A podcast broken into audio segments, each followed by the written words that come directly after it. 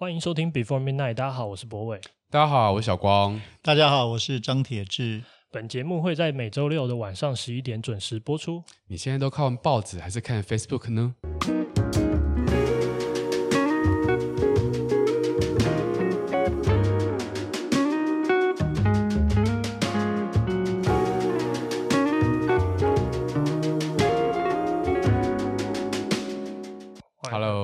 我们这次又迎来了一个新的来宾，连续两集录来宾诶。对，因为我们之前没有瞧好时间，不要把这种内幕告诉大家，好不好？好，好，好。就对这个，我们今天欢迎的是铁志哥。铁志哥他其实这阵子应该大家会比较有关关注媒体变化的话，就知道他有一个新的刊物叫 Verse。对。然后面试，然后是以募资的方式。哎，就是地狱有话有在上面，也不是来不是在实体杂志，是在网络。对对对，很精彩，流量很高。还好吧，我们一起 fit，稍微互相 promote 一下，对，合理的 商业互吹啊。对啊，那我我们我们先就是讲一下，就彼此对，就是铁志哥第一次认识。不过你这边是从什么时候开始知道？我其实好像是真的是学运之后，我觉得那个也是跟我自己有关系啊。就是学运之后，好像比较有去关心这个世界发生什么事。嗯嗯嗯。对，然后那个时候哦，可我觉得最有印象。是那个正问的时候哦，正问的时候对，正问几乎我每一集都看。哇，那你是认真青年啊，谢谢 谢谢。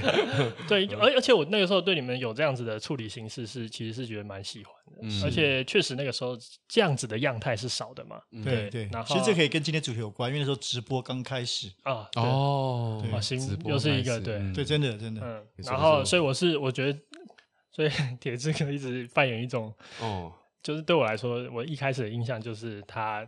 当主持人那那种神韵跟样态，了解了解，不是不是很成功，不会不会不会这样说，对啊。那我的话就是比较就，因为其实是因为以前都是号外读者嘛，然后也会真的对，但是啊，我不叫是就就是因为那个杂志突然间改了一个风格，还有后来新火水也是这个状态，是，所以我是从这两个杂志突然间完全改变了他的从选材，没想到罪魁祸首是谁这样。子，他说怎么回事这样子，然后很好玩，然后就意识到说就是有一个后面有一个人在。推动这些东西的改变，所以我反而不叫不是从就是表面形象上知道，但都是从媒体啊，对啊，都是知道名字名字这样子。你你的，因为我听说更早，其实很多人是可能从文章，不是从媒体哦。对，因为我一些跟我年纪一样的读者，抱歉抱歉，不会不会，蛮有趣的一个变化。对，哇，对啊，其实这个算是从就是从最原初报纸这个纸媒开始的。对。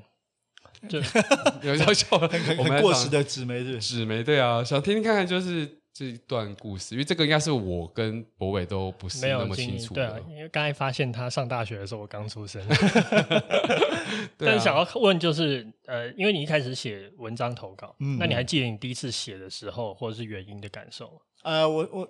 对啊，其实先讲刚才那一段，就是说我说两位都从不同媒体可能认识我，对，但可能更比年纪稍微长的会从我的，譬如说第一本书，嗯，因为比较多人以前认知我是，比如说写音乐的啦，写摇滚乐啦，因为我第一本书是零四年出版的，还算的时候就是好像对出版社上有一点点影响，畅销畅销。更早就是对，其实我想，女校问很多人，文艺青年大概都有一些经验，譬如说。高中搞刊物啦，嗯，大学做刊物啦，嗯，所以在大学的时候，我们就搞了一本，现在会叫小志。那时候他没这个观念，就是社团跟哦，懂。当时我的女朋友啊，在社团里面 一起做了一本，真的是手工，还有是封面自己画，然后里面写一些我们自己这样子啊，我们自己觉得很帅的文章哦，然后就发嘛，然后还很不要脸的拿去卖，就在附近的书店，唐山书店。卖得好吗？卖当然卖不好啊。对，可是哎，这个事情改变我的一生，也就是你刚刚要回到进入你刚刚问题，嗯、就有一个前辈，当时在新新闻杂志工作，新闻当时蛮有影响力的一个新闻的周刊，嗯、现在还在。他看到这个，觉得这群年轻人还蛮有想法的，嗯，所以他就在我大学毕业那一年，也可能离很多听众遥远的那年，一九九五年，邀请我们写专栏。哦，所以那时候觉得哇。我大学毕业就可以在主流杂志上写专栏，那希望我们写就是希望写年轻人的事情，嗯，所以我记得那个专栏名字叫 X 世代说话，因为九十年代的时候人叫 X Generation 很红嘛，就写那个时候所发生的一些事情，嗯，那这是一个，那另外一个路就是我我念政治系，后来念政治学研究所，嗯，那念研究所的时候我就开始有第一次投稿报纸。呃，是《智利早报》，现在已经不在了，还是《中国时报》？我忘了。那有两篇文章，我不确定是哪一篇，是我第一次投稿。一篇写的是反核的事情。嗯，对，那时候写反核是因为我那时候学到一些观念，譬如说，哎，核能政策应该是要民主决定，因为不能只是说专家决定，因为这是一个价值的选择。嗯，那我觉得政治学，我就觉得说，我想谈这个公众参与的观念。嗯、然后另外有一篇是写跟转型正义有关的文章。嗯，所以哎，那时候我觉得蛮有趣，因为通常啊，其实现在也是吧，像报纸的那种言论版面，如果打开中时联合，什么学者专家都比较大嘛，下面就是比较比较好像一般素人啊什么。那那时候我一个硕士生写文章就被登蛮大的，嗯，就蛮开心的。也给了我一点信心，所以后来就蛮常持续投投稿报纸写政治评论。嗯。那时候稿费好吗？也还好，其实现在说实话 不会好，但是现在跟以前好像差不多。啊，这是时代的悲哀，没有进步。对，嗯，所以一开始其实就是从这边开始，然后你发现你的文章有人读，然后是版面够大，然后得到一个比较正的回馈，然后之后就愿意一直做这件事。应该说这样，就是我有兴趣写，是因为。我觉得，因为我觉得这个台湾的这个媒体的言论市场就是有点，我觉得我觉得都很多无聊的意见。哦。那现在更如此，我们看政论节目啊，嗯、说实话，我觉得都是很多无聊的意见嘛。嗯。它不是分析，它是个人的意见，甚至八卦。哦，昨天听到什么？哪个政治人物怎么样啊？嗯。那这个其实很糟糕。那如果我们对于一个好的公共领域有一些想法，我觉得我就不能只是骂他们烂。嗯。那我自己。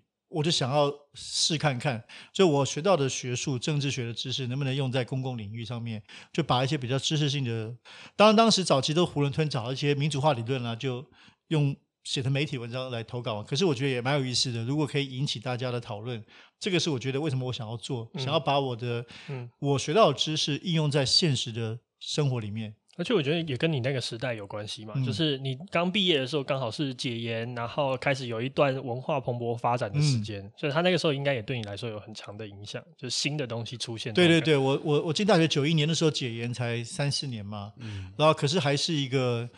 可能对你们好，比如说那时候甚至国会还没有改选，总统还没直选。嗯，总统直选是一九九六年。嗯，那我觉得九十年代前期，包括这个所谓我们现在熟悉的独立音乐，那时候叫地下音乐刚出来。嗯，哦，以前还是翻版，但那时候开始有创作音乐，像左水溪公社啊什么这些，所以是一个，我觉得是一个冲撞跟一个一个非常冲撞的一段时期。那我就我觉得也是幸运，在那个我的青春期就很想要。学习很多东西，因为十八岁以前，高中前也是读无聊的东西，这个受这个传统的教育，嗯、所以上大学的时候，你想要吸收东西，那台湾当时有个爆发的年代，嗯、很多新的知识引进，西方的新的价值理念，从环境运动到性别运动，哇，不断的冲击一个刚你知道刚十八岁刚从传统教育出来的年轻人，嗯、所以我觉得那个时候是吸收了很多，然后也在那个时候学习去认识当时的新世界。哦。哎，我好奇，你刚刚说一开始都是用投稿的，所以你什么时候开始成为就是比较以他为职业的状态？哦，这个是好问题。我我其实当时投稿，我在硕士班的时候，二十几岁的时候就是两种投稿，嗯、也不算投稿，投稿是写报纸政治评论。嗯，那另外呢，后来在新新闻杂志，他们有一天，这也是另外一个很有趣的，就是我什什么时候开始写音乐评论？因为我从小喜欢摇滚乐，嗯，可是我当时在报纸写当然是政治性的东西啊。但是新新闻杂志就是开始，哎，有一天那个戴安娜王妃。死掉了，九七年左右吧。大新闻的时候，对，那时候，然后那个歌手 Elton John 就为他写了一首歌。那他们知道我喜欢音乐，其实我从小没有想过写音乐的东西，嗯，因为我念政治学，我当时就想说，将来长大就想要做以学术为置业，就做政治学教授，所以写政治很正常嘛。我去年台大政治学硕士班，准备将来出国念书，以学术为置业，嗯，所以并没有想学摇滚乐。哦，可是那时候他们知道我喜欢音乐，就说你不然试试看。我就写了一篇 Elton John 的文章，哎、嗯欸，我觉得蛮有趣的。我去挖掘 Elton John，包括他很特殊的过去的身份认同啊、同志的历史啊，跟就是跟摇滚流行文化，嗯，那时候找了一些资料，我觉得哇很迷人。以前听摇滚乐不会去看这么多东西，嗯、后来发现摇滚乐真的，我自己喜欢摇滚乐是一个很迷人的历史，里面太丰富了，嗯、关于政治、社会、身份认同很多，所以我就开始写。然后后来呢，我就开始写着写着，我因为我其实不懂音乐，我是喜欢音乐的人，但是我喜欢。社会，嗯，喜欢政治变化，嗯、那我就开始写一些音乐跟社会相关的主题，因为我觉得这个别没有别人写。譬如说那个时候九十年代后期，我写作早期写了 U2 当时很关系非洲贫穷问题，嗯，那一般乐评人可能不会写这个，哎，但我是学政治经济学的，全球化这个我算熟悉，哦、我就会去写说哦，U2 最近做了什么事情，那后面那些东西是什么，或者当时什么南斯拉夫问题啊，然后当时汤英国的工党首相 Tony Blair 跟 Oasis 这乐团，英国当时很多这种乐团，就我写很多。音乐、文化、政治，等于把我自己的两个面向，作为文艺青年 跟政治学的结合在一起。嗯、在一起。对，然后我要因为你刚刚的问题，这个后要蛮后面之后，嗯，要到我我是到三十岁，其实三十二岁变成正职，嗯，也不是都没有，一直没有。后来我就出国念，我就当兵，三十岁出国念博士，嗯，所以我就说嘛，没有正职，因为我的兴趣是要做学术嘛。写作是我的很业余的兴趣，念博士班时还是偶尔偷偷搞。嗯、可是我在博士班二年级的时候，三十二岁出版了我第一本书，叫做《生与愤怒》。嗯，摇滚乐可以改变世界吗？现在仍然有卖哦。嗯、就那么早说对不起。打书打好的。对对，现在说实话，这书蛮有趣的，因为当时我把它当做我的对青春岁月的告别，我想要从好好念书。哦，你想原本想要是告别作，对，告别我的青春摇滚岁月。哦就是这本书完，然后我就好好当教授。我从没想过当作家嘛，就好好当教授，在美国念书嘛，念博士。对，所以我是本来是要出国前那个暑假把他书交出来，可是没有写完，所以到博士班第二年才写完，二零零四年。但本来是个告别，没想到这个书出来就红了。是一个开始，就是一个书出来，因为因为他写就是从六零年代写到当二零零四年的音乐跟政治社会关系，什么全球化啊、拯救雨林啊，因为摇滚乐其实参与太多了，包括写 David Bowie 跟同志运动，那时候就开始写这些，嗯，很多。对，那本来以为是这个叫好不叫座啊，但没想到还卖得不错，然后就开始由第一个当时很开心。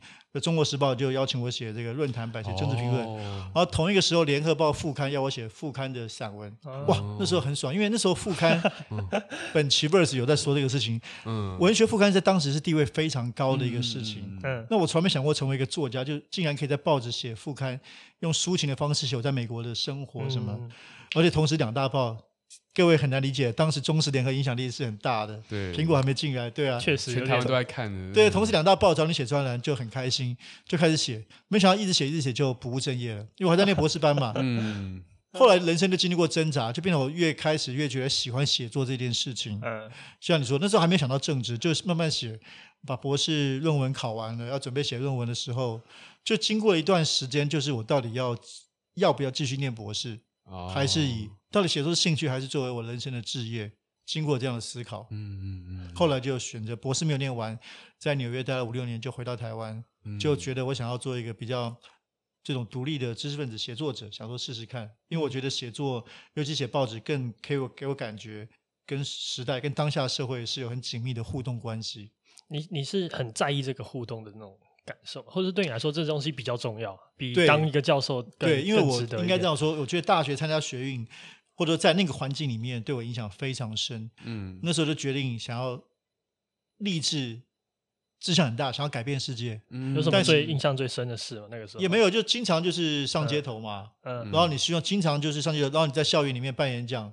希望大家来听，那时候我觉得很有趣的。我们经常在校园办演讲，社团可能你没有做过，嗯，那希望跟大家说，哦，这个社会发生不公不义的事情，你要来听。那大部分时候没有人理你嘛，这边孤单的发传单，你以为你要拯救世界，世界不理你，对不对？可是你自己成长了嘛，嗯，在里面每一次议题你都学到一些东西，对。那时候我就想要，就决定就是慢慢就觉得想要去用用思想来改变世界。只是当时想的思想是做做一个学者嘛，哦，我看到一些参与社会改革的学者。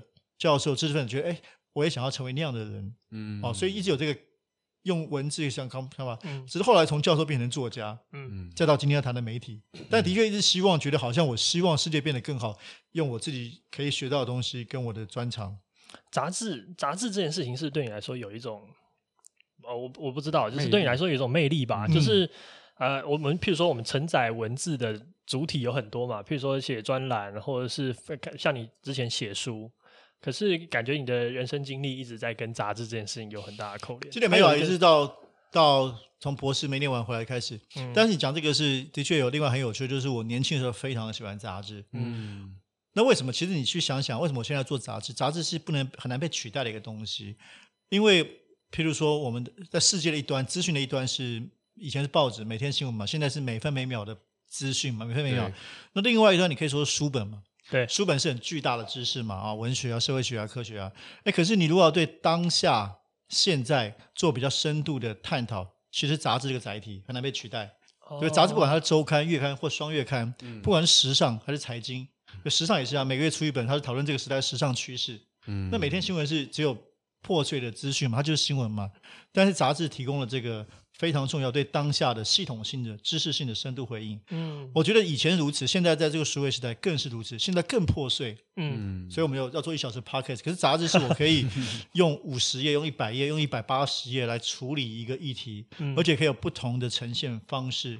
甚至我觉得在很多很棒的杂志，是因为它也是美学的一个载体。嗯，我觉得不管西方啦，或者说我们以前看日本杂志，或者台湾早期有一些很棒的杂志，杂志可以呈现，就是说它的传统就是有影像啊，有排版很好的设计啊，所以我会说它是一个思想的美学的载体。嗯，所以我的确，那我自己受这个影响非常大。小时候，比如说我刚刚说我进大学九一。年，我就会去找一些前几年的杂志，比如很有名像《人间》杂志啊，就是他可能八十年末期，我去找他是因为它可以让我了解那个时代发生什么事情。嗯，我不可能去找报纸嘛，报纸太琐碎了嘛。嗯，可是找杂志，我可以知道那个时代的人在讨论什么样重要的事情，因为杂志是有议题性的，它是有立场的。有态度的，嗯，所以当我去找一九八八年的杂志，尤其是月刊或双月刊，尤其是比较议题性的，我就可以知道那个时代的文化氛围在讨论。对，那包括说我在我的时代，哦、我们看西洋的摇滚杂志一样啊，音乐杂志，我那时候看电影杂志，你才能知道现在有什么重要电影啊，嗯，而不是只看报纸嘛。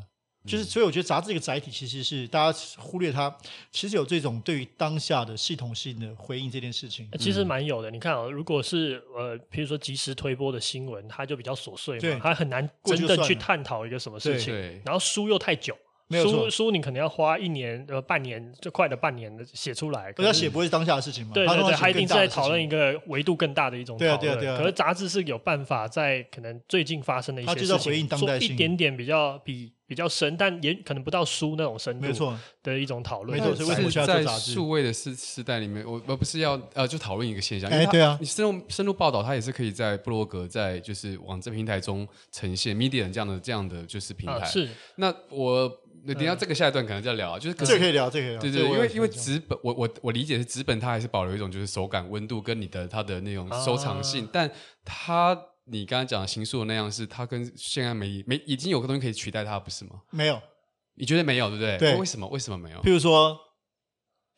很有趣啊！我我其实参与过那个报道者的创办嘛，嗯，当时跟何荣新很多资深记者，大家一起创办报道者，就是想做的事情嘛，嗯，深度的新闻报道嘛。嗯，可是你仔细想想，就是说，在网络专网络上，我们要做一个专题，嗯，三篇文章、五篇文章的专题，其实蛮多的了。嗯，五篇如果八千字的话，对，十篇是大家不太有人有力气从头看完。对，嗯，而且如果十篇要长得不一样。嗯，因为你当文，我这讲的很很具体、很务实哦。嗯、就文章变多的时候，你一定要做有一些变化嘛，读者才有兴趣读下去。对，纸本上事情非常容易，五十页交给小光编，它可以长得完全不一样。哦，对，可是网络上十篇不可能，除非要重新写 code，要重新 coding。哦、所以现在做过去这几年，大家开始发展一些数位叙事嘛，就是说做比较酷的。嗯、可是那个每个网页可能要做三个月，嗯，它只能做出一个特殊网页，嗯，来讲个故事，你知道对不对？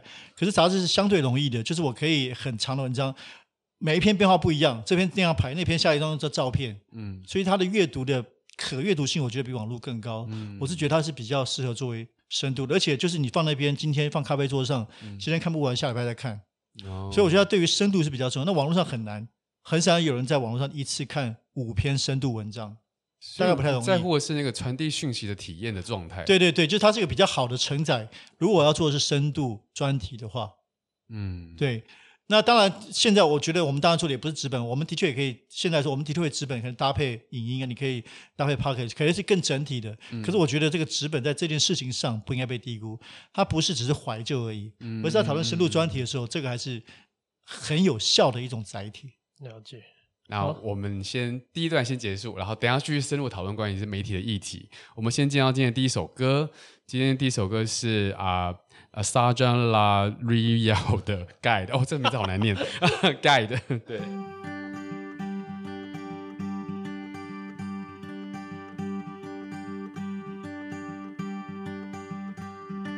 Teach my soul to sing your song, even when my eyes can't see, when I can't seem to carry on. I know your hand is guiding me. I know your hand is guiding me.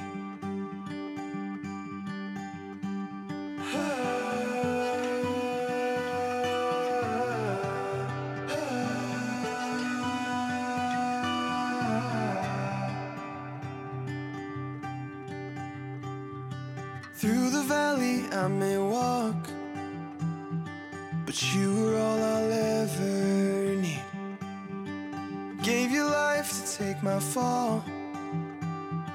So in the storm, I will have peace. So come the storm, I'll still believe.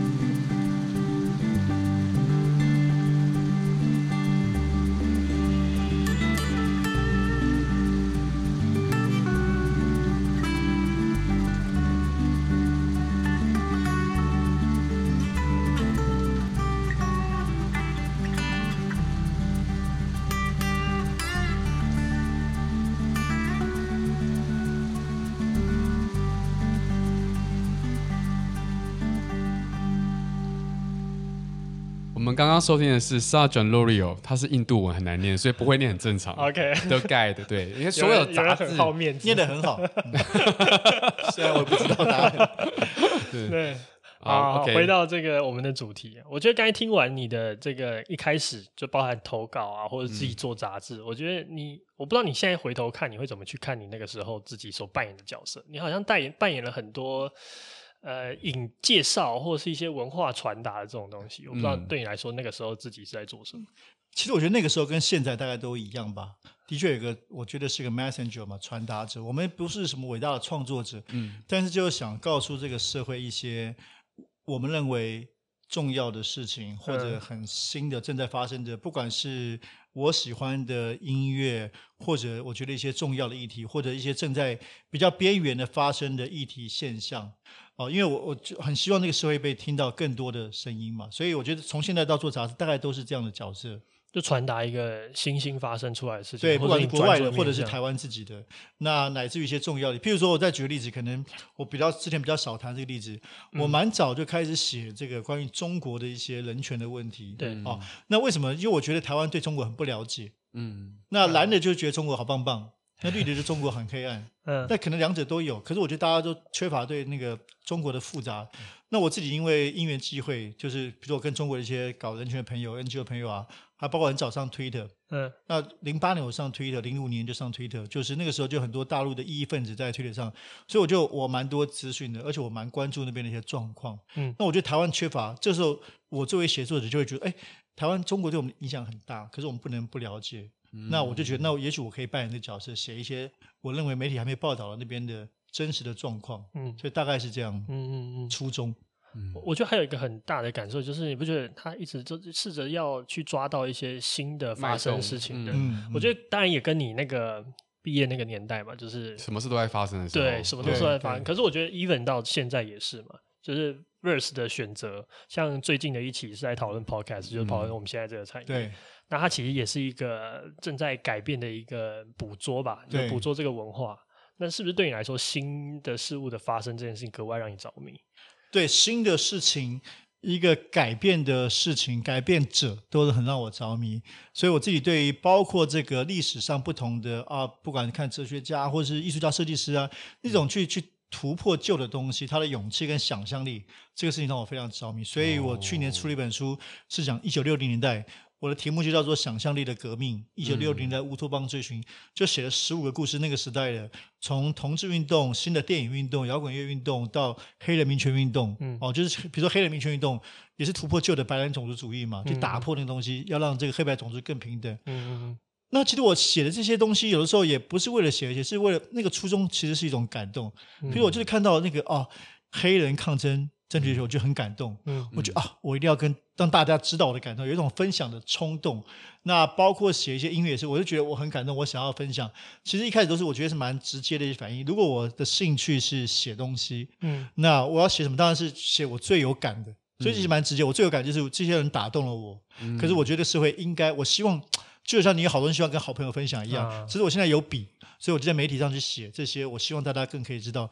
那后面当然也隐含了一个，就是我对一个更更好的社会的期望，因为我觉得更多元的音乐、更多元的社会价值，这个社会是一个正面的事情。嗯，所以我希望去从事这个你说的这个新对于时代的关注。嗯。嗯，没有，我看子，所以对于来讲，新的议题不一定会打动你，是要感动你的议题才会打动你。对，当然，我觉得一定是应该这样说，一定是自己有感觉的事情。因为我们之前有讨论过一题，就是在之前，就是我们对，嗯、就我们担心啦，我们未来，因为我们现在在接受这些新议题，都我们都接受，然后同志议议题还有什么的，甚至多元，甚至呃呃可能开放婚姻制度，可是我们也难保有一天，我们对真的更新的议题会害怕。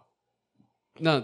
你觉得就是你对于这个比比方说我们乱讲，就有一天有人在追求就是人与狗可以结婚的平权，嗯、那这件事情它发生的时候，我们我们不一定知道我们那时候该不该接受或者该不该拒绝。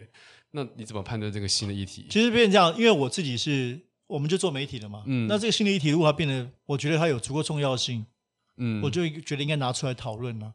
嗯，就说其实我并没有一定要，我觉得我们有不同的方法。有些时候我们可以在媒体上，有些是我非常积极的主张，嗯，一个事情，嗯，那当然不是所有的新都有，一定是我们觉得我们自己的道德判断或个人的兴趣跟热情，嗯、就不然每天太多新的事情发生了。我很新的 YouTube 我不要介绍，嗯，那那不一定嘛，对，对不对？还是我们认为比较有感的，而且对这个社会可能比较重要影响的事情。嗯，那假设你刚刚说那一题，我不一定认同，可是我觉得蛮重要的。譬如说 Podcast，我们倒没有。认同不认同问题，可是我觉得这是有正在改变台湾的非常重要的，今年最重要的现象。那我们一定要讨论，要介入。那可是我们也会讨，我们那时候也在想说，这一题很多人在做了，我们要怎么做？那这就是技术面的问题嘛。从个媒体操作，我们想出不同的切角。嗯，了解。我觉我觉得这现在还有一个点，就是呃，过去我们事实上还有呃，怎么讲？就是过去这个时呃这个时代之前，嗯。我们其实没有那么多发声管道，或是没有那么多人能够发声的。然后我觉得这这也是我们这个时代有的一种独有的一种特色，是就是我们呃太多机会可以发声。那、嗯、你看现在做 podcast 很简单嘛，我们只要买买下来也只只万把块而已，也不是真正可以难住所有人的一个方式。嗯，所以我觉得现在现在给我一个感觉就是我我们很多人都会有想要说的话。那我觉得这这件事情就是一个我一直以来。可能会比较自我 confuse 的点，嗯、对。然后我觉得这这也关系到说，就是到底我们今天讲这些话，为什么大家要听，或者是大家为什么觉得能听？我不知道你这件事情的感受是什么。就是我我有时候会觉得，我们讲的话有这么值得大家听吗？对。其实这问题很简单啊，没有大家没有应不应该听的问题啊，你就说出来，你要说服大家。嗯。包括其实做媒体，每一期我们都要说服大家说，这是个你要关心的事情。这是你要关心的议题，我们只是说服大家，因为没有什么应不应该的问题。对对，那我觉得蛮重要的。如果你喜欢我的立场，你喜欢我做的方式，你喜欢我们做这个杂志的样子，嗯，那你可以接受。因为我并没有觉得，哎，你不接受你就该死，并不是这样。所以我觉得倒不是你刚刚说应不应该的问题，嗯，而是我觉得这个社会每一个人都可以有自己表达的方式跟权利嘛。嗯，那我们说出来之后，那我觉得一个最好的社会是大家靠理性来辩论嘛。我觉得这个议题更重要。同志应该结婚，为什么？嗯，也没有谁一定对，可是我觉得就是来讨论嘛。这个社会应该容许这个公共的空间来做这样理性的讨论。那一样，我今天卖杂志，我卖不好不好我不知道，可是我希望告诉大家说，哎，这个议题蛮好，这个人物很重要，我们用各我们最好的努力，嗯，去跟大家说这个事情。那可能有些人喜欢，那你表示你是我的知音；另外不喜欢，不是我知音，那就算了。嗯，所以我可是我觉得这个蛮重要，这是沟通嘛，不断的去沟通，跟人家说。你你如果要作为一个倡议者，我相信任何的这个 NGO 团体也一样，嗯、大家觉得我现在觉得，哎，气候变迁太重要了，face 性重要，那你就是不断要去倡议嘛，并不会觉得说你一定要听，我不应该，我们就是不断努力，然后甚至用比较创意的方法，用美的方法去跟他沟通。嗯，那其实我觉得我这些年来一直想的都是这个事情。我们从从演讲到办活动到做媒体，去去倡导我们认为我们相信的、我们所在乎的价值。那这个社会就是大家不断的沟通，我觉得这是一个公共性。所以这次的 Verse 也是有点承载这个样子的目标再去做的。对。就试着把一些你觉得有趣、对这个社会有影响价值的东西，去把它做一点比较深入一点的。对，应该说服。对，其实本质上这样，verse 就是说，我觉得第一个就是台湾社会，我觉得出这几年出现很大的变化。嗯，尤其是你刚刚说的，比如三一八之后。对。那可是我觉得并没有媒体真的很好的回应这个时代精神。各自捕捉到一点点，有人专门做新创，有人专门做文创，有人专门做设计。可是，我觉得实际上这个事情是你跟我可能每个人都是在在乎很多事情，从文化艺术到商业模式，到一些理念价值。那我觉得我想要做一个符合这个时代的样貌的，包括设计上的媒体。嗯、那另外一个想法就是说，可能不是新，而是我自己觉得文化很重要。嗯、我觉得文化很重要是说。文化这个事情对商业对这个社会很重要，像刚才我们闲聊到，到底做美感教育教科书还是比发便当重要，都重要。可是我觉得不能说做美感不重要。那我觉得台湾社会走到这个地步，我希望跟大家说，文化很重要，心灵的滋长很重要。可是我们想要一种新的方法说，不是只跟同文层说。嗯。所以为什么在为什么会加入一些不同领域的内容，包括我们会有固定的 section 做品牌的故事，因为我希望关注商业的人，觉得自己不文青的人，你也可以来看。哦，我们做 Gogoro 这样的故事，对于行销有兴趣的，你可以来看。我们做一点比较 lifestyle 的，做这个 Draftland 趣味酒吧的介绍。但是我们做介绍又希望做的不是浅浅的说，有一个酒吧很酷，你可以去喝酒。那是大家都做，我们就不做。我们做是 Draftland 他们的商业策略，他们的品牌故事。嗯，啊，这期做 Fika Fika，以餐饮来说，就是我还是会做餐饮，餐饮比较让比较容易入口嘛。嗯。可是我能不能还做深入一点？不是只告诉大家说有一个资讯性，咖啡店很好，那是资讯。但我今天做的是老板脑袋里想的什么更深刻的东西，哦、所以 Fika Fika 我们这期做的故事非常酷。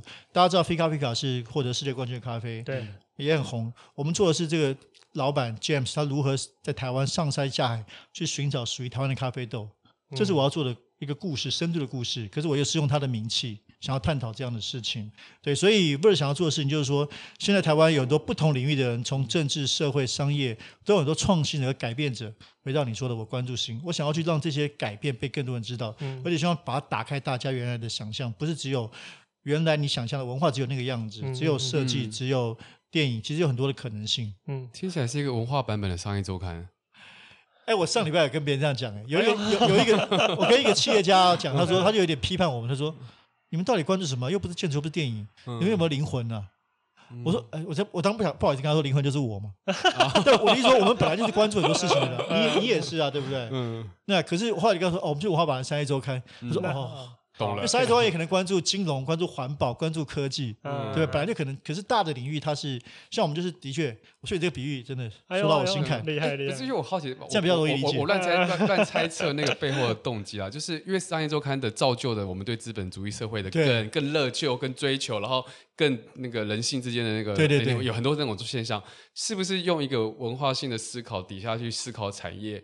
你觉得这样对产业的未来是一个有是？有帮助的现象是，我觉得两个层次。第一个，你刚刚说的，我觉得说文化商业周刊刚开玩笑，可是也我们希望比商业周刊那样更有更清楚的品牌性。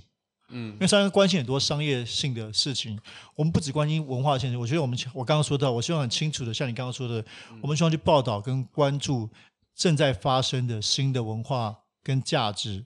所以，我希望它有很非常清楚的这种品牌的特性，包括它形象。我希望它是酷的形象，酷就是说做比跟别人不一样嘛。嗯嗯、所以当时我定位它是 intelligent、cool and fun，就是你要关心思想问题，比较聪明，要酷，但是还有点幽默感。说每一集会有一些比较可爱的小栏目，那种插画比较小栏目。那你刚刚说的对，呃，我的确是希望。这个杂志让商业，我们一开始就定位叫混种文化杂志。嗯，我就说，因为台湾的商业出现了很多的变化，新的商业模式啊，包括一语有花这样新的商业模式，嗯、对，包括很多不同的这些。那我觉得这些在传统的大产业还是不太会关注这种小的，可是其实这是现代这个时代重要的。那我的确希望更多人看到，包括商业界的朋友看到，觉得说哦。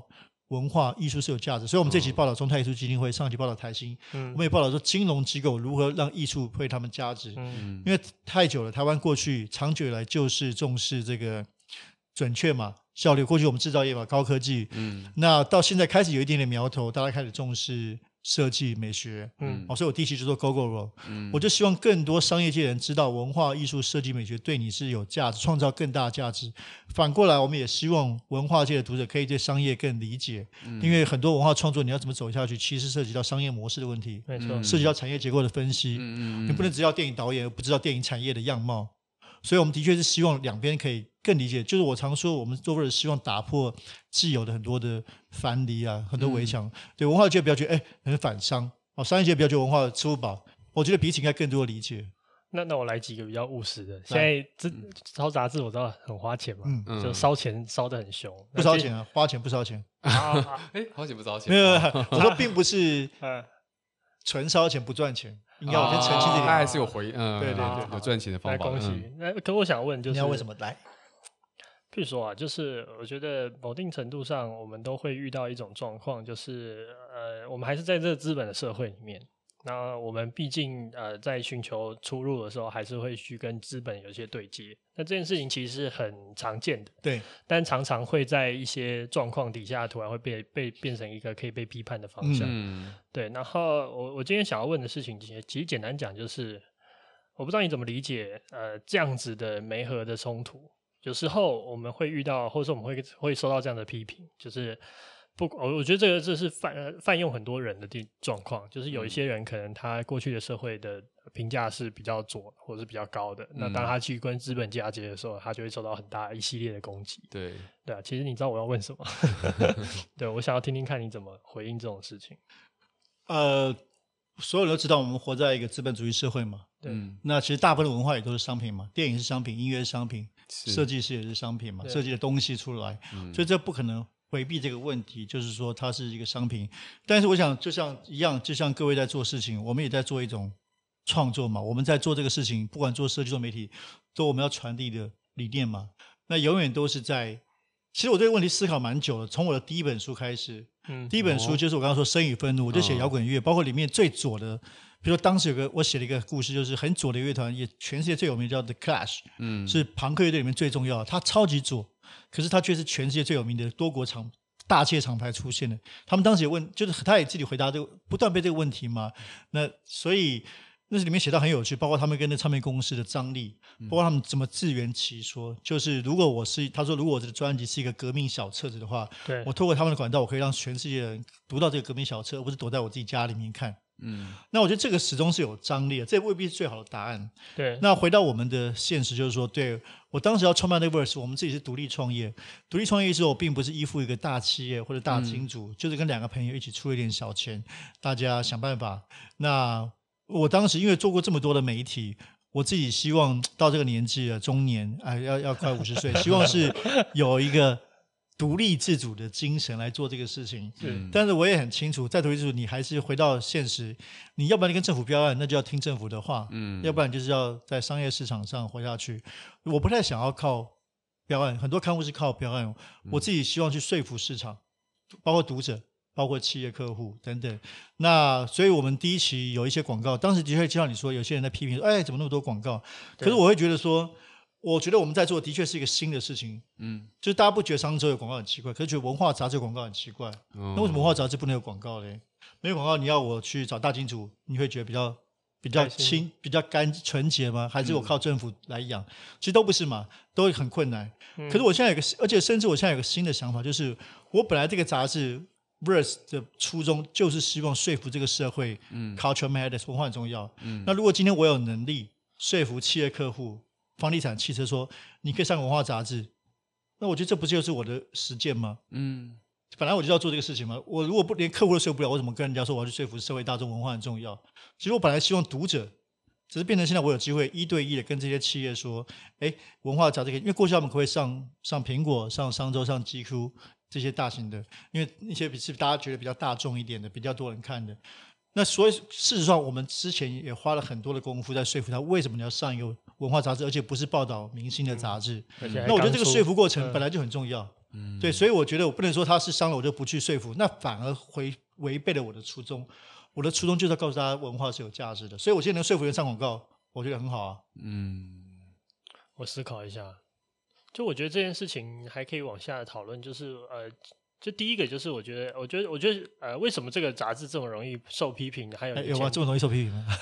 我我不是说，我不是说你的杂志不受批评，嗯、我说为什么文化杂志这件事情好像跟资本对接这件事情这么容易受批评？就是旧的想象嘛，那就是我们打破的想象。对，这这就是这就是一个嘛，就是当然这也是跟我觉得跟原本的呃给人家的感受有关系，嗯、就是可能过去他们都是扮演一个比较左的批判者的角色，那当然他他大家会对你有这个期待啊。商周本来就是右到底嘛，对对对，那所以大家对他们有这个期待，所以我觉得这第一个就是期期待。本身嘛，我理解对。然后第二个就是，我觉得还会有一种，我就继续往下追问，我相信你 hold 得住，就是、嗯、还有一种洗白的声音，就是你会帮别人洗白，你你怎么看这件事？还是你觉得这是同一个逻辑？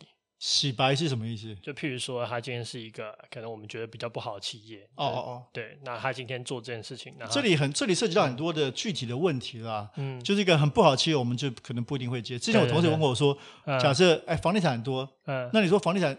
首先，如果房地产都不接，难道别的企业就比较好吗？难道高级汽车就比较？但但但是但是但这里面就有说，那好会有好的跟不好的？那就是也可以说嘛。对假设某些特别品牌很糟的，那我当然不会用，那会对我们自己是有伤害的。对。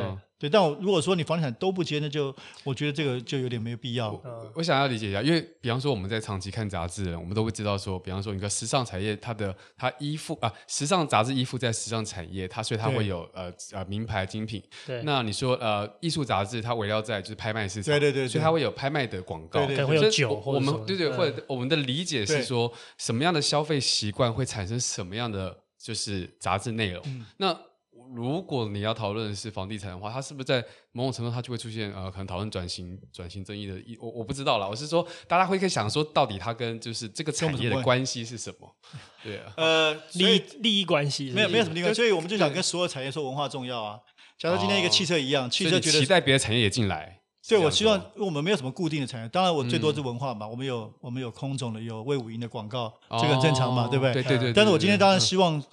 人家觉得文化，比如说汽车，他觉得，哎，他觉得文化读者，他想要吸引文化、关心文化读者，那我觉得很好啊。哦、就不同产业，包括酒商，他觉得文化是有价值，而不只是时尚的杂志。是，所以，所以我开始说，这本来就是个社会沟通的过程。嗯、我也希望说服这些人。嗯、那实际上一开始的确很多不看好，也有前辈跟我说，嗯、你们没有很清楚的 target，没有很清楚的 TA，你广告是不会有的，因为广告要很清楚的 TA。嗯、对。那我。我们就是因为我们是混种，那我们现在就是说，我们号称我们是比较跨界文化杂志，我有不同的对文化创意、对新商业模式有兴趣的，而且我觉得这是一个台湾新的人种，就像你们两个，对，就是新的新的人群嘛，对。那反过来我们就会跟这个商业客户说，对，这是一个新的人群，那你会不会觉得他是你有兴趣的？嗯，所以我们的确没有这么固定的，好像一对一的，像你刚刚说很对应很清楚。可是这是，所以我要我们要花蛮多时间去说服。嗯，客户就是说，这个事情是这个读者对你是有价值。嗯，了解。哦，听着那个铁子哥讲，会不会太尖锐？不觉一段又过去了。OK OK。而且让我好好讲，我觉得，嗯嗯嗯。哎，你刚刚好哦，洗白问题我还没回答。对，我觉得洗白问题很简单啦，就是说真的不好的企业形象很糟糕了，我们都知道了，那就不会用。不要做。我觉得有些钱是可以赚，就不能赚了。那另外就是，我觉得这里面还不是洗白，还是我们怎如何在跟商业客户结合的时候，那保持品牌。这里我们的确跟其他消费性杂志不一样。对，我们不会卖东西，我不卖封面。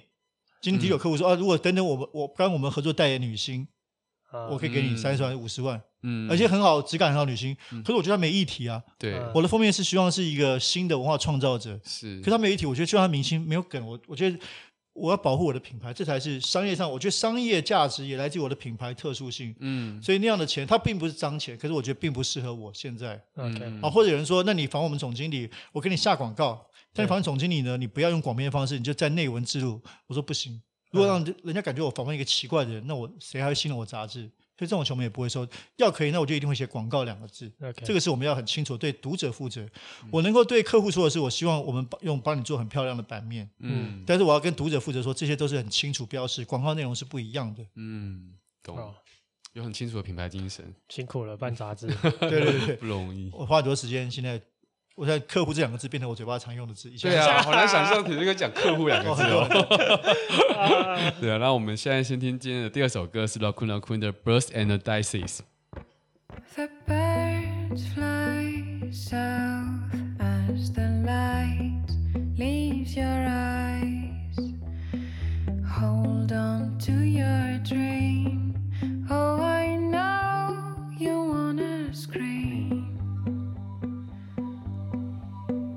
Since the day you're born, you're just a flower on your own, waiting for the sun to blossom,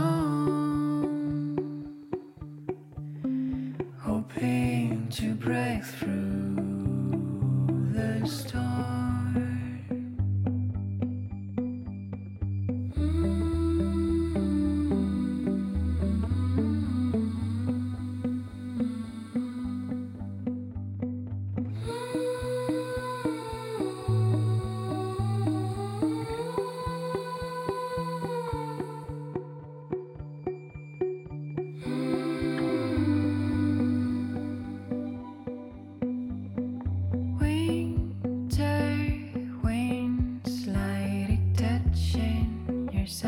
again.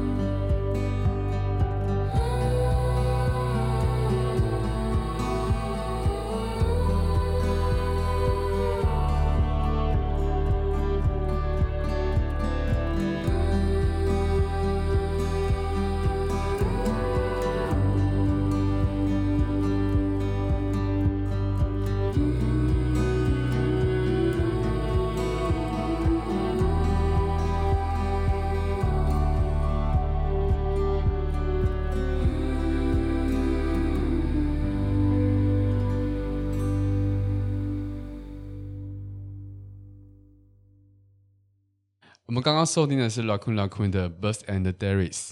我发现你好像蛮喜欢选拉库拉库的歌。哎，被发现了，我 们就不小心就推广了一下。嗯，好，那我们顺着刚才的话尾。好我，对，嗯，我觉得是这样子，就是，嗯，老师一直给我一种，就铁哥一直给我一种感受，就是你很关心这个社会议题，嗯、然后或者是你你在参与的事情都比较。呃，像是可能我们在三这个社会正热的一些社会议题，嗯，然后你也会去批评，或者是去提出你觉得该怎么样去处理这件事情。可是刚才其实有一一段你在讨论这个商业这件事情，其实对我们来说就是，呃，我也不要说我们啦，对部分的人来说，这件事情可能它就是相对的比较右派，或是呃，在对拥抱资本主义一点。然后我觉得这件事情好像是一个呃很有趣的事，就是我们。年轻的时候总是会可能比较激进，我不知道这件事情有没有发生在你身上。嗯、可对我来说，我自己念社会学嘛，所以其实我是有一段是非常就觉得啊，共产就是马克思韦伯蛮屌的。嗯、对，嗯、但我不是说他现在不屌，只是我觉得对他的看法跟那个时候是有一些差异的。所以我我觉得这个有点像是呃，我想问问看，就是你会不会觉得，就是我们。成长的路线之中，随着对社会的了解，嗯嗯、我们会开始丧失一些可能年轻的那种愤怒。嗯嗯、可是不是说这件事情完全不好，或是完全对，它可能是来自于对呃对世界的复杂的一种接受，或者是对过去年轻的自己的一种反思。这有可能是好的，但有可能最糟的情况就是我们一不小心就成为我们自己年轻时候最讨厌的人。对，呃，我我觉得这这可能对你来说是。有有机会可以回答这个感受。对，我觉得如果真的要我去回想让我去猜测，我二十岁的时候会不会讨厌现在的自己？自己对，我觉得应该是不会啊。哦、我我我觉得是这样，就是说，一定有你你刚刚说的，就年轻的时候更更愤怒，嗯、更天真，因为你考虑的事情相对简单，嗯，你也不用负担很多事情。那现在当然人就会稍微变得比较世故一点，这都不用不用狡辩，嗯，对，就想的更多一点。当然，我觉得还是初衷了。对我来说，我从一开始。就在想的事情就是说，如何找到一个有效方法去传递我们所相信的消息嘛。像我刚刚说的，那我也没有觉得我以前是多边缘，自己觉得自己边缘就很屌。我觉得倒倒不是这样子。从一开始，我刚刚提过，呃，很很幸运的在二三岁在新新闻写文章，嗯，在所谓的主流媒体报纸写东西，嗯，那可是写的是你自己相信的东西，就是他们不一定有兴趣的东西。我觉得到今天为止都一样。我觉得有一个事情很重要。我曾经访问过中国导演贾樟柯，过去他也是大家觉得他体制外，后来体制内。嗯、他说一段话，我觉得很好。他说：“这个坚持独立性，但绝不边缘化。”嗯，就有些有人感觉哎，自己边缘化就觉得很开心，我觉得也很好。嗯、可是我们都其实蛮想影响社会的。对，影响社会，你就其实不想把自己边缘化，可是你也不想。就媚俗迎合大众，从众、嗯、对。可是我希望是是说服大众。就今天我要说服过去小时候，我是说服主流媒体要登我的，我写这个某个事情，我觉得很重要。那我用我的，如果大家觉得我写的不错，说的有道理，他登我的文章，这个是我说服他。嗯，哦，那今天一样，今天我做 Verse，我刚刚说过，我们是希望说服广告商来登我们，觉得我们杂志很好。嗯、虽然我们报道事情可能不是最热门的议题，不是最大众的议题，我不是告诉你说。台湾，比如说，哎，一百家你一定要去的温泉旅馆，这种 事对不对？就那可以很容易卖，真的很容易卖。它我们也不是告诉你太多明星的故事，我们叫做我们手上的事情。那会不会广告商我不知道，因为我不是为了广告商而做杂志的。可是今天我如果可以说服广告商，我觉得这是我跟小周做的一样。嗯，我们在找到一个方式去说服。我坚持我的独立性，这就是我想要做的。嗯，我不会为了你而改变我想要题材，可是我想要说服你。我觉得从来我们在做都是这个沟通说服的事情。你要影响社会。其实就是要去跟人家沟通说服嘛。你希望更多大众，你所以我说这个杂志我们不想只是文青，我们当然希望文青来我们的杂志，喜欢文艺青年来我们，可是更希望更多人。那我当然要去跟这些拥有资源的，让他们来支持我们，或者支持我们的创作者。我们的费用给的很不错，给的摄影师、设计师、创作者。那没有好的资源，我怎么回去讲？我们不希望剥削创作者啊。对，对。那反过来说，那我钱要从哪来出？我们当然希望去说服这些，知道说这些人创作是有价值的。我杂志一本三百二十块，是市面上最贵的杂志之一。嗯。因为我们制作成本高，那我就希望读者可以接下我们感谢，也希望企业跟他说：“哎，我们有很好的品质。台湾大家都知道，这是我们几乎是最好的摄影师都在上面。对，那你愿不愿意支持我们？”所以我觉得是社会沟通过程，我倒不觉得现在是背叛初衷。那还有一点就是，我觉得我自己还有一个可能听摇滚乐吧，所以我蛮喜欢冒险的啊，不断的冒险，就是跳开自己的舒适圈。比如当时在哥伦比亚大学念博士，算是大家觉得哎好学校，嗯，那我可以博士不念回来做媒体跟做写作。在香港做号外也是一样，薪水非常高。那做三年我觉得差不多，想要回来从零开始。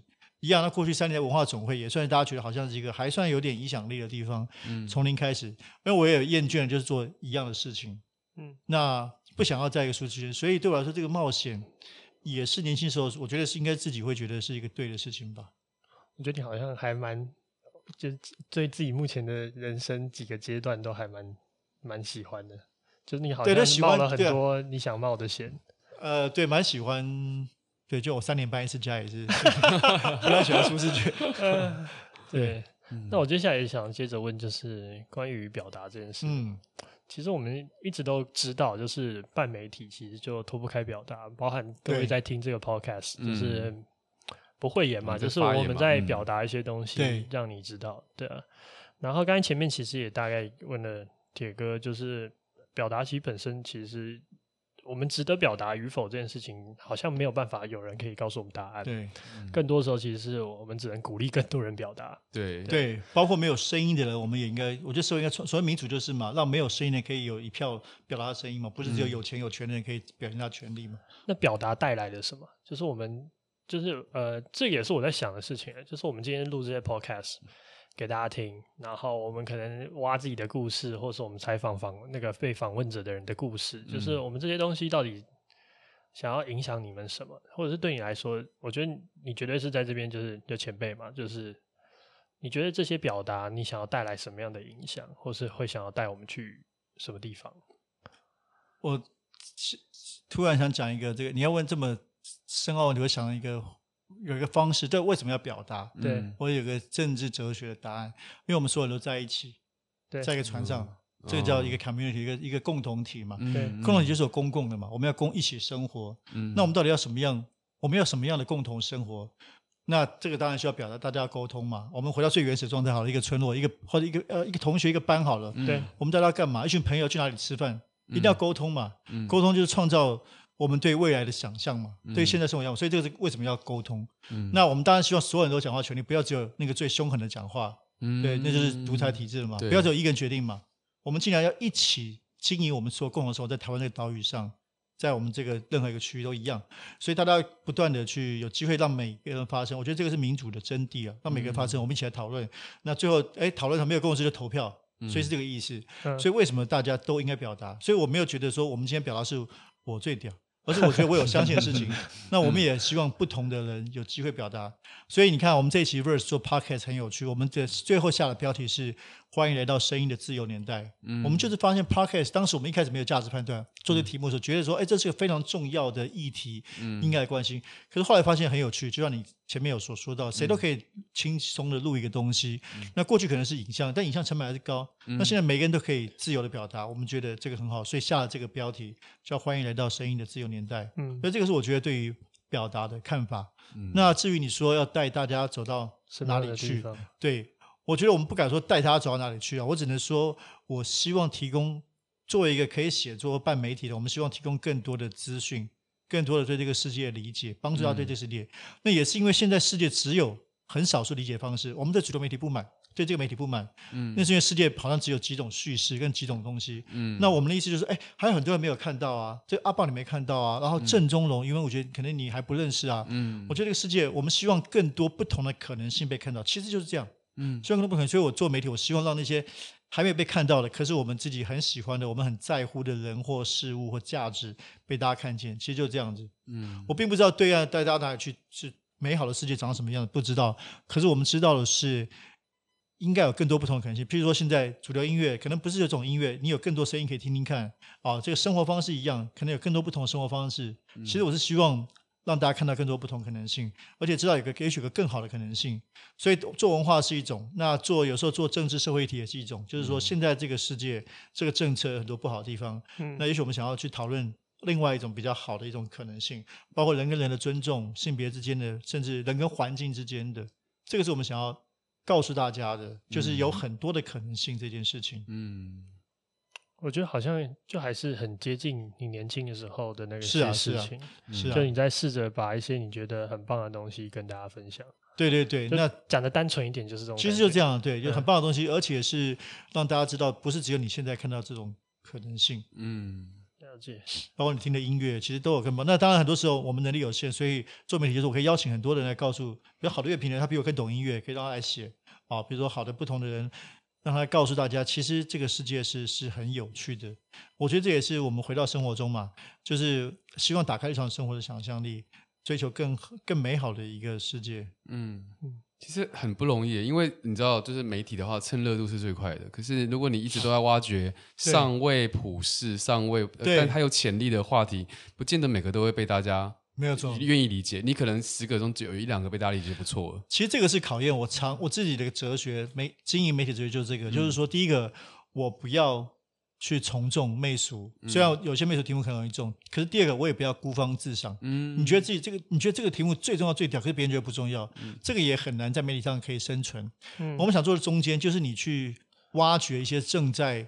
出现的暗流，嗯，就是某些，所以我说这是趋势。我要觉得某些新的文化议题、新的趋势，嗯，那当你用你的方法做出来，你用很棒的你的说故事方法、影像做出来，大家觉得哎，真的耶，哦，那就表示你中了嘛。所以这个是我觉得我们对自己的一个功课。我有个想问，就是我觉得你在抓一种很很难抓的平衡啦，就是。感觉就是你要你要有深度，然后又要有足够大众。可是太有深度，其实你会流失大众嘛。对然后或者是，嗯、我觉得它有点像雅俗要共赏。是对，然后就是，可是这件事情真的很难呐、啊。很难啊。你有你有 ideal 的媒体，或者是你你会觉得他曾经过去谁做的是你比较哎、嗯，你觉得他有接近这个标准？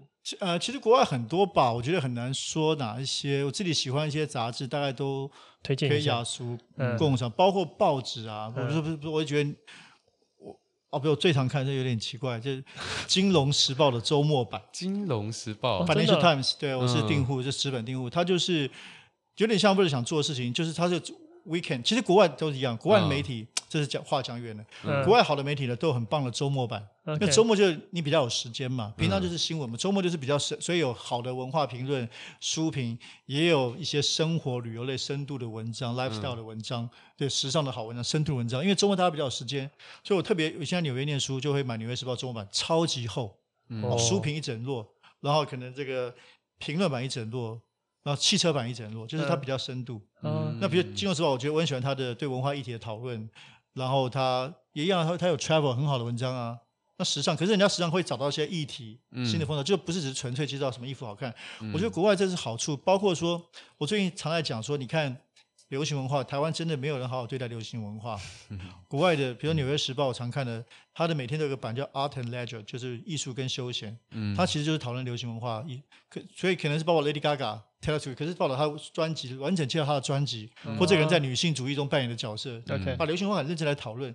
那台湾的报纸没有，四大报永远只有非常无聊的私生活，对，对。八卦，而且都是对蔡依林也有很好专辑，他也不认真讨论、嗯、蔡依林的视觉设计这些，其实没他没把流行文化，对，我就是说 主流媒体没有在做这个事情，嗯、明明这些事情大家可能会有兴趣啊，嗯，可是我没有，所以变得对，那只有分众的媒体在做的事情嘛，所以我觉得主流媒体没有扮演去把文化介绍给更多人的角色，所以哎，我所以其实所以其实也觉得其实也不能这么难，就有点像那个周末看版。对，我觉得没有这么就就已经足够棒了。你就对我就觉得你要多一点就可以。就是那些周末版，你就已经。但现在我觉得大家都陷入，我觉得主流媒体特别陷入一种。当然我没有在做，我不知道是不是真的。就是我们觉得，我觉得想象力的贫乏，觉得好像观众读者只喜欢看这个。嗯。哦，每天电视新闻，读者只喜欢看这种很无聊的新闻。但真的是这样吗？我觉得我们在做媒体一直在挑战这个事情，一直想要说，其实就像我刚刚说，另一个世界是可能的，另一种媒体。也许我今天做这个杂志。哎，做的很酷，很深度，可是可以卖的不错。我希望大家知道这有可能。当时都正问，我们希望做说，其实政论节目有没有另外一种可能性？我们也许不一定证明自己成功了，也许不一定最大众的，但起码去努力的去敲出一条路看看，嗯，让大家觉得，包括说当做报道者，因为我相信我们的经验就是，大家其实不一定只想看轻薄短小，也喜欢看有深度长的文章，嗯，只要他写的好看。照片好看，说不定是有吸引力的。年轻人喜欢看，嗯，可是媒体很少深度文章嘛，网大家觉得网络就是轻薄短小，然后标题要很耸动。可是我一直在做，就想说去试试看有没有另外一种可能性。我觉得这跟我们现在做这个 podcast 有时候给我感觉蛮像，就是我们在做的时候，有些人会跟我们说要多讲一点干话，或者是啊，对对，讲一些比较有趣的，或是要时间要短一点，对，十分钟一集就好了。可是我们聊天的风格一直就不是这种，我们几乎不太讲干话，或者说我们的干话对别人来说一点都不干，可我们就喜欢一直往里面挖，然后。对啊，反哎，可不过事实证明他们是对的，他们那个收听的还是真比较多。但是没有路遥知马力，全部不一样。路遥知马力，对对对。不过不过，我觉得还是做我们自己喜欢做会比较开心。对对对对对对。那最后来问我们的我们的经典问题，就是你觉得这个世界会更好吗？更美好吗？就我们都会问我们的来宾这一题，就是我们希望透过不同的产业、不同的面向，然后听听看他们觉得这个世界会更好吗？只要你觉得会更好，就会更好。嗯，因为只要你觉得更好，你就会采取行动嘛。嗯，如果你不觉得会更好，你没有信念，那就不会改变嘛。嗯，如果你有信念，你愿意一起采取行动，当然就会变更好。这个是超自在我们的，这个不是一个客，不是一个外在于我们的答案。其实答案就在我们身上。嗯嗯，所以就是，对，我觉得我觉得感觉跟那个跟那个那个部长蛮像。嗯，其实我今天听完蛮蛮蛮高兴，因为。怎么说？原来媒体是他应该要负责这种要怎么讲？其实你有很大的责任，你你会有一种很大的责任感，改变社会的责任，对，让社会变得更好。嗯，嗯，所以你才必须要一直往后去把自己往后退。我我都听起来是这样子。对，其实这里刚刚没有谈，就是因为从写作到媒体嘛，嗯，这有个大的差别。写作是自己的声音，自己的表达嘛，对。媒体是你，当然你有，还是有你作为媒体的总编、你创办者，你有一个核心的讯息，但是你邀请更多人来一起参与嘛，嗯、因为很多人比你说的更好，嗯，讲的更好，嗯嗯，那我只是搭一个舞台，那这个舞台当然有我的想法，该什么样子，对，那是我的意念，但是对，就是更多人来一起表达，它变成一个集体的行动，而不只是个人的行动，嗯、所以我现在更喜欢觉得自己是一个媒体编辑，而不只是一个写作者，OK。好了，今天很高兴，对啊，谢谢老师，很开心，对啊，我觉得不好意思啊，好像突袭你的一些问题，不会不会不会不会，我很开放，我相信很很多人听到也会觉得，哎，终于得到一个很清楚的答案，对对对对，很有料的这一集，OK，好，那我们可以到时候就推播的时候写说这集有爆料，不要啊，这样就回到那个内容农场那种东西。好了，那我们今天听我们今天最后一首歌，要不要跟大家说个晚安？OK，大家晚安，晚安，好，晚安，我们听最后一首歌是 Patchwork。Uh, 啊，Guilt 的 My Home。